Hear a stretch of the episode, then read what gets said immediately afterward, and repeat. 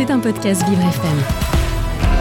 La bande de Léo, ouvrons les yeux sur le monde.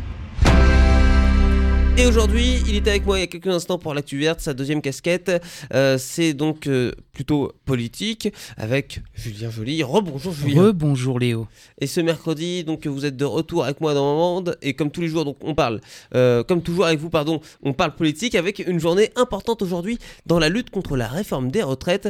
la première ministre reçoit les représentants syndicaux à Matignon, Julien. Et oui, tout à fait Léo. ce matin, Elisabeth Borne a reçu l'intersyndicale une opération euh, séduction après euh, la mouvementée euh, adoption de la réforme des retraites il y a quelques semaines, une rencontre particulièrement importante à la veille de la 11e journée de, de mobilisation pardon, qui se tiendra donc demain.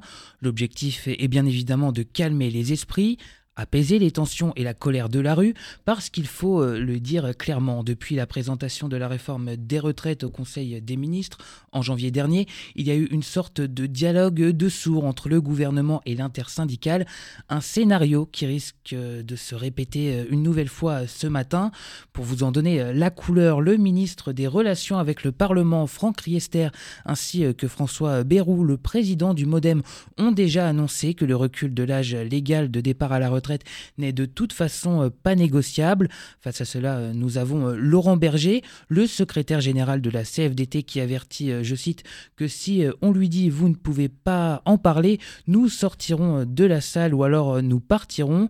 Et vendredi dernier, c'est le ministre du Travail, Olivier Dussopt, le porteur de cette réforme des retraites, qui a essayé de tempérer les choses. C'était chez nos confrères d'Europe 1 personne n'interdira à personne de, parler de quoi que ce soit.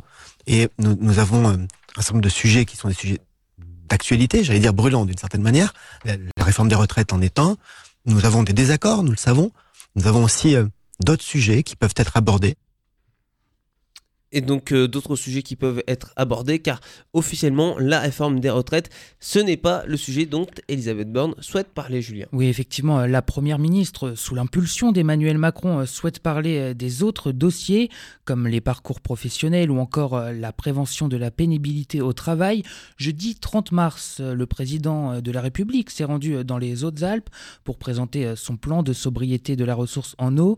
Il a rappelé que le chemin démocratique de la réforme des retraites ira à son terme. Emmanuel Macron euh, a aussi euh, montré euh, sa détermination, je cite, Le travail ne s'arrête pas, on continue sur le chômage, l'inflation et la géopolitique, a-t-il expliqué. Et la réunion vient à l'instant de se terminer, Julien. Oui, effectivement, euh, la réunion aura duré euh, un peu plus euh, d'une heure. à, cette, à la fin de cette réunion, Laurent Berger, le patron de la, le secrétaire général pardon, de, la, CFDT, a pris la parole et dénonce une réforme injuste et brutale. apparemment, ils ont exigé le retrait pur et simple du texte. également, l'intersyndicale explique que c'est un échec. La première ministre n'a fait aucune ouverture.